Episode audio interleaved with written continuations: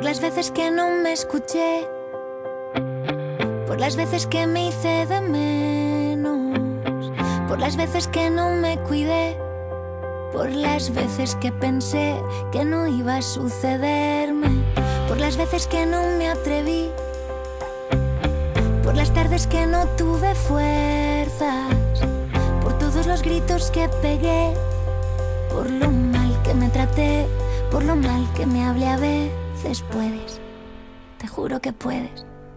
Encontraste fuerzas donde no quedaba nada. Muy buenos días a todos, bienvenidos a un espacio más de orientación familiar, porque sabemos que tú puedes, te venimos a apoyar en aquellos momentos tan bonitos que significa una maternidad y una paternidad consciente. fácil, pero ahora eres feliz. Saca pecho y mira al frente, sé que estás en plena curva. Te prometo que el camino al final se allana. Y porque ayudarte a desarrollar y que tengas herramientas para que tu espacio, para que tu familia se convierta en un lugar seguro es nuestra meta y sobre todo nuestro compromiso. la herida, te prometo que tu sueño está hecho a tu medida. Por todas las veces que dudé.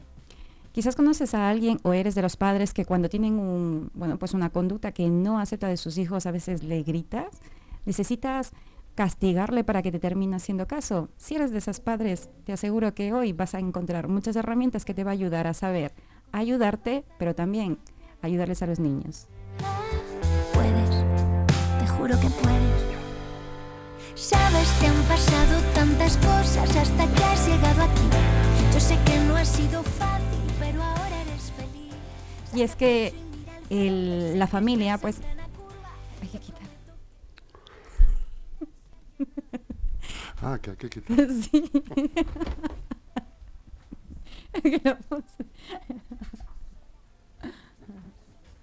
Bueno, pues nuestra familia es un- el espacio seguro donde tú y tus hijos pueden realmente desarrollar una dinámica, donde tú cuando luego después a largo plazo puedas distinguir qué ha pasado con la educación de tus hijos, te sientes simplemente observar y que te sientas tan, tan orgulloso de ti misma y de ti mismo, sabiendo que has hecho, has contribuido a ese crecimiento personal de esa nueva persona, de esa nueva vida, con lo mejor que has podido, pero siempre desde unas bases sólidas, donde la seguridad, el amor y sobre todo la protección son las vías más eficaces para ayudar a desarrollar una buena autoestima.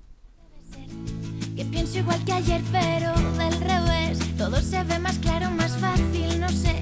Las cosas se van ordenando sin querer. Y es que el tema de la autoestima es una, es una palabra quizás demasiadas veces escuchada y no le damos la importancia suficiente que deberíamos darle. Damos por hecho de que todo el mundo tiene una autoestima sana, ¿no? que todo el mundo, bueno, pues es una cosa que va haciendo, quizás haces un poco de deporte, quizás te miras al espejo y te miras, ya est- estoy muy guapo, y ya das por hecho de que eso es una autoestima. Quitando que el tema de la autoestima es primero la autoapreciación hacia ti mismo y hacia ti misma, es importante definir claramente qué es lo que es y qué es lo que no es. Y sobre todo para que puedas saber en qué punto estás, porque claro, fíjate que si tú tienes una, una percepción pobre de ti mismo, en el momento de la educación, no vas a dar lo mejor de ti, no porque no quieras, sino porque ni a ti mismo te estás sabiendo ayudar como para ayudar a otro ser humano. También quisiera despedirme diciéndoles que espero que no nos volvamos a ver. Y debe ser que pienso igual que ayer, pero del revés. Y el tema de la autopercepción a ti, verte cómo te miras. Pues en una parte de, bueno, pues hay un psicólogo muy conocido en el que nos habla justamente de la teoría del apego y nos explica de manera muy sencilla lo que es un apego seguro, donde se da una confianza, donde se desarrolla, por supuesto, unas bases sólidas del ser humano y la otra parte que es una parte insegura. Dentro de la parte insegura hay muchas variables, pero hoy te vamos a hablar de las dos más generales.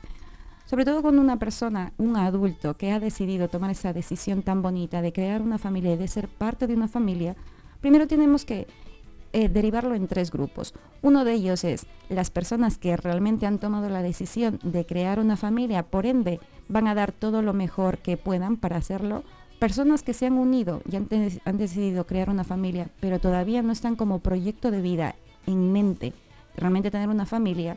Entonces tienden a ser personas quizás un poco más, más, ah, bueno, pues más olvidadizas, no se toman la educación tan en serio, sino bueno, dan dando por hecho. o ponen toda esta responsabilidad en la otra parte de la pareja. Y por supuesto esta parte bastante insegura, porque la, primera persona no ha tomado la decisión consciente de que realmente quiere formar una familia, así que por supuesto las familias se tambalean de una forma bastante grave.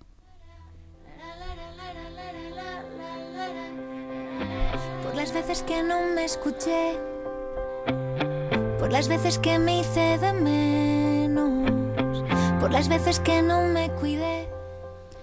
Y es que en el primer apartado vamos a, darle bueno, pues un voto a favor a esas personas que no han decidido tener hijos y que todavía están solteros o solteras. Pues hay un estigma muy grande en nuestra sociedad en la que depende de la edad que tengas, si no has tenido familia o por lo que sea, te has terminado separando, parece que como ya te miran con otra cara. Y eso ayuda mucho dependiendo de la autopercepción que tengas de ti mismo. Eso pasa mucho en el tema de las familias monoparentales, ya sean bien con el padre o con la madre.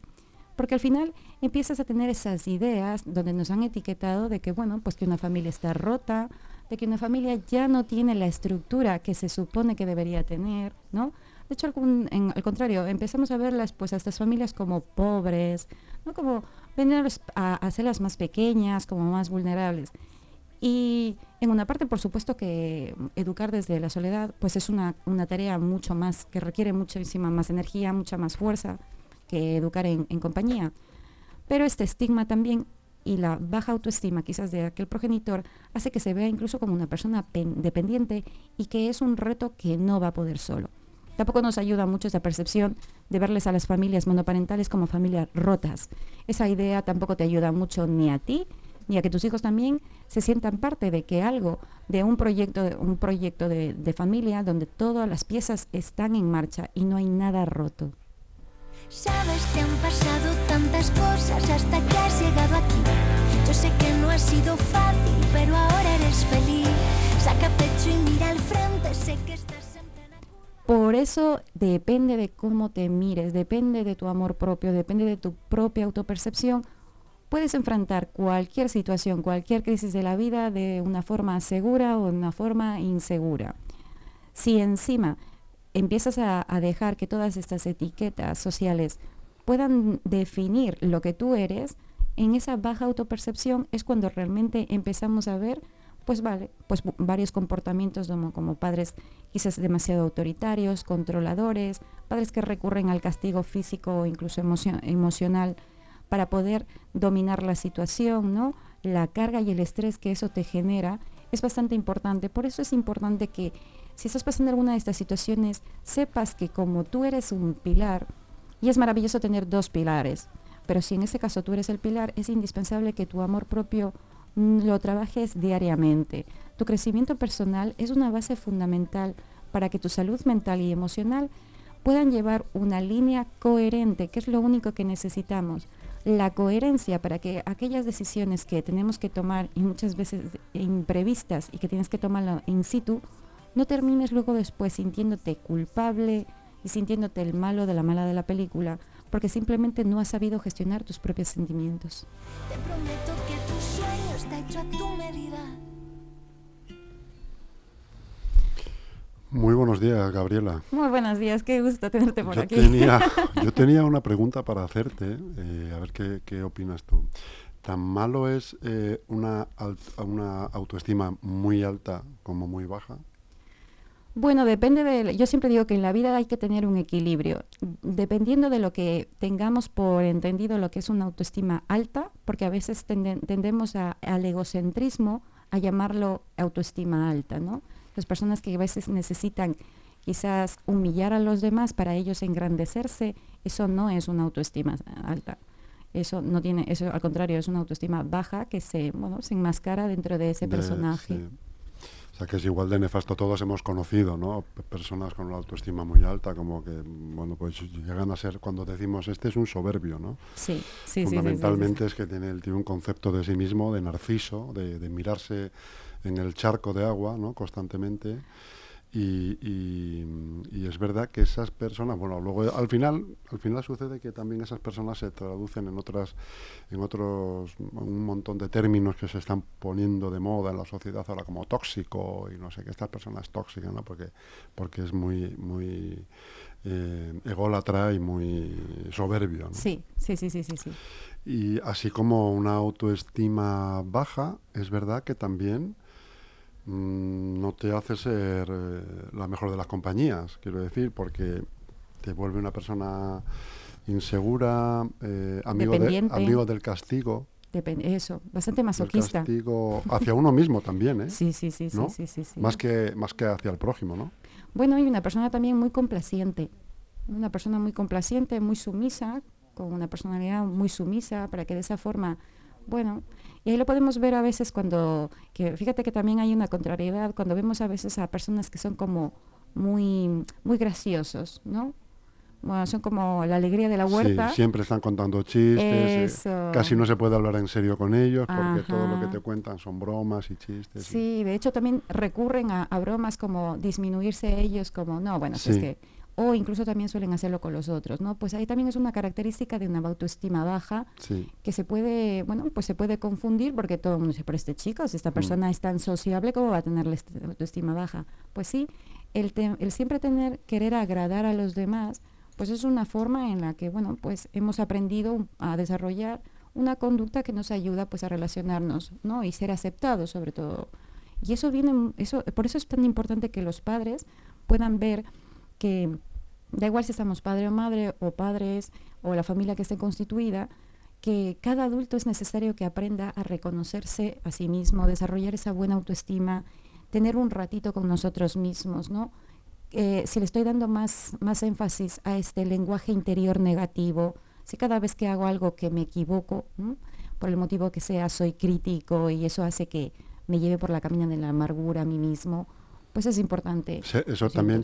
Tiene que ver con ser muy perfeccionista, a lo mejor. ¿no? que es otro rasgo justamente donde las personas pues bueno pues en una educación en la que de- tienden a controlar no tienen unas crisis bastante elevadas de ansiedad porque claro para ellos tiene que ser todo perfecto porque es la forma en la que necesitan ser reconocidos porque si no es como hay un margen de error y el error desde No lo me que lo fueron permito. ahí está y eso viene desde la educación del hogar los padres hacemos ese tipo de desarrollamos le enseñamos al niño que para ser apreciado que para ser valorado y para ser aceptado si no hacen las cosas perfectas o no sacan las mejores notas no son dignos de nuestro amor por eso es un amor condicionado no entonces los niños por eso los niños que un día son niños y luego se vuelven adultos nos relacionamos con personas con este estilo de conductas. Entonces, por eso es importante el- una buena autoestima, ¿no? Que fueras, yo siempre digo, si tú eres un árbol seguro, como padre o como madre, eres un árbol que puedes dar mucha sombra, ¿no? Y de hecho puedes dar sombra a más personas, porque eres frondoso, tienes un tronco fuerte, ¿no? Que por muchas crisis te mantienes, claro. Pero cuando eres un árbol muy frágil, no puedes dar ni siquiera, no te puedes ni siquiera soportar tú como para soportar las turbulencias emocionales de los niños. Es, es que es muy difícil. Oye, Gabriela, y por ejemplo, has mencionado antes los diferentes tipos de familia que hay, ¿no? Ahora, monoparentales, eh, el- el- los divorcios eh, hoy día pues son tan normales como los casamientos, prácticamente o incluso más. Eh, cuando una pareja se divorcia y se, entre comillas, se desestructura lo que se conoce como núcleo familiar, parece que son conceptos un poco antiguos que suenan, pero todavía están ahí vigentes, ¿no? Em, ¿cómo, ¿Qué pautas tenemos que seguir? Porque es verdad que cuando tienes niños, cuando tú te separas con unas edades de los hijos entre 8, 9, 10, 11 años, ¿no? Em, eh, se puede correr el riesgo de que los niños, más pequeños al menos, sí que eh, sufran en su autoestima porque, porque, por ejemplo, en la vida social normal, Hoy en día ya no está tanto porque seguramente en las clases de nuestros hijos el profesor dice que levanten la mano los que sus papás estén separados y hay Sí. más niños que niños con papás que Sí, sí, sí, sí, casados. Pero hace 15 años Eso no era así, no era así, raro. al revés. ¿no? Por supuesto. Entonces, ¿qué pautas hay que seguir para detectar y en su caso atajar esas posibles faltas de autoestima de estos niños que de repente ven que el papá o la mamá ya no está en casa, no viene a sus horarios, no come con ellos, no cena con ellos? Pues fíjate que antes de que ocurra ese divorcio, los niños ya perciben toda la distancia que hay entre de- sus de padres. señales, ¿no? Sí, sí, sí. De hecho, lo empiezan a somatizar. En el cole, en, la- en el propio hogar o incluso pegándose a cada rato con los hermanos, que también es otra cosa. Y en cuanto lo percibes, ¿cómo, cómo debemos actuar? Bueno, pues los padres es importante, depende también de la madurez de cada uno. Yo sé que llegar a ese punto para ningún adulto es fácil, ¿no? Y eso conlleva muchísimo dolor para las dos partes. Pero hay momentos en los que uno como padre o como madre tiene que saber de alguna manera o bien pedir ayuda o saber recoger todo ese dolor y saber que es tu dolor con la otra persona. Porque el error más frecuente quizás para que los niños tengan que vivir, desarrollar una baja autoestima, es cuando mi dolor lo hago que lo lleve mi hijo todos los días a la madre o viceversa. Entonces, claro, le ponemos en una situación muy difícil a ese niño porque le estamos como obligando a que me guarde fidelidad a mí, pero que de alguna manera también le lastime a mamá o viceversa. Entonces, por eso es tan importante en el primer momento es que los adultos, si no hemos podido recuperar esa relación, eh, o pidamos ayuda o acudamos a mediación para que nos ayuden a ver un punto de encuentro, ¿no? Y que mi hijo no sea el punto del maltrato donde yo sigo haciendo daño a mi pareja por lo que me has hecho. Porque cuando dos personas adultas entienden y dan por sentado que esa relación no pudo funcionar y yo sigo siendo el padre y yo la madre, entonces es otra la perspectiva. No voy a tener que utilizar a mi hijo para lastimarte a ti porque yo todavía estoy muy resentida por lo que me hiciste o por lo que no me dijiste y no necesito lastimar a ese niño. Al contrario, tú y yo vamos a llegar siempre a acuerdos, tú y yo vamos a pensar en el bienestar del niño, no en que si yo estoy hoy feliz porque me has traído al niño y porque tú te lo has llevado tres días más. No. Desde ahí sería pues una paternidad bastante egoísta, una maternidad. Entonces, el niño no vive esas secuelas. Y aunque sea un proceso de adaptación para el niño, porque tiene dos casas, pues quizás una nueva pareja por parte de los dos padres, todas esas circunstancias se van haciendo un poco más llevaderas, siempre y cuando la madurez de los padres se vea implicada. Claro, tú ten en cuenta también, como sabrás, eh, a ciencia cierta, que cuando uno está viviendo ese trance, también uno nota en su autoestima Por supuesto. subidas y bajadas, ¿no? Por supuesto. a lo es largo de todo el periodo. Sí, sí, sí. Con lo cual resulta difícil y complejo. Bueno, de hecho es una de las etapas más convulsas del ser humano. Eh, resulta difícil, eh, pues a lo mejor estar atento a señales de los hijos o intentar ayudarlos y tal cuando tú estás Pasando tu duelo. pasando- Alguien dijo una vez, me- me- medio en serio, medio en broma, ¿no? Hablando sobre los libros de autoayuda. Decía el tipo que no valían para nada porque un libro de autoayuda es que te tienes que ayudar tú que estás hecho polvo. Y te tienes que ayudar tú a ti mismo. O sea te está ayudando un tío que está hecho polvo no. Cuando lo suyo es que te ayudara una persona pues más optimista que, que no esté en tu situación no pero el hombre defendía medio en serio y medio en broma que los libros de autoayuda no sirven para nada no esto es un poco igual cuando tú estás hecho polvo porque estás atravesando ese proceso en primera persona y tal, pues eh, es complejo, es complejo Y es que son el procesos- tema de los hijos. son procesos depresivos que podemos caer tranquilamente. Eh, y eso hace que no te des cuenta, porque claro, la desinformación de los síntomas de una depresión, como no sabemos reconocerla, hoy mismo acabo de venir de terapia de pareja, de, una- de familia, y una de las, y el marido me decía, es que yo le he pedido ayuda y ella no me ayuda. Y la mujer estaba desbordada con una crisis de ansiedad altísima. Y yo le decía, pero ¿cómo le puedes pedir ayuda si ni ella misma sabe ayudarse con la crisis de ansiedad que está teniendo, ¿no? Entonces, damos por hecho a veces que porque mi pareja es mi pareja me tiene que Me tiene ayudar, que ayudar. me tiene que ayudar y a veces es que no. Yo por mucho que tenga un primo que esté estudiando Y- y- algo, si no sabe, Y luego otra cosa que habrás oído alguna vez, Gabriela, lo de mi pareja es mi pareja y me tiene que hacer feliz. Bueno, pues eso es justamente una autoestima baja, don- donde soy una persona que todavía no me conozco lo suficiente, ¿no? Y que no he entendido que realmente la otra persona tiene unas ideas distintas, una experiencia de vida totalmente distinta a la mía, y eso hace también que venga con ciertas marcas, ¿no? Entonces, entre tus heridas y las mías vamos a llegar a un punto de encuentro donde no nos coman las heridas, donde nuestros efectos traumáticos no nos hagan que nos empecemos a maltratar mutuamente.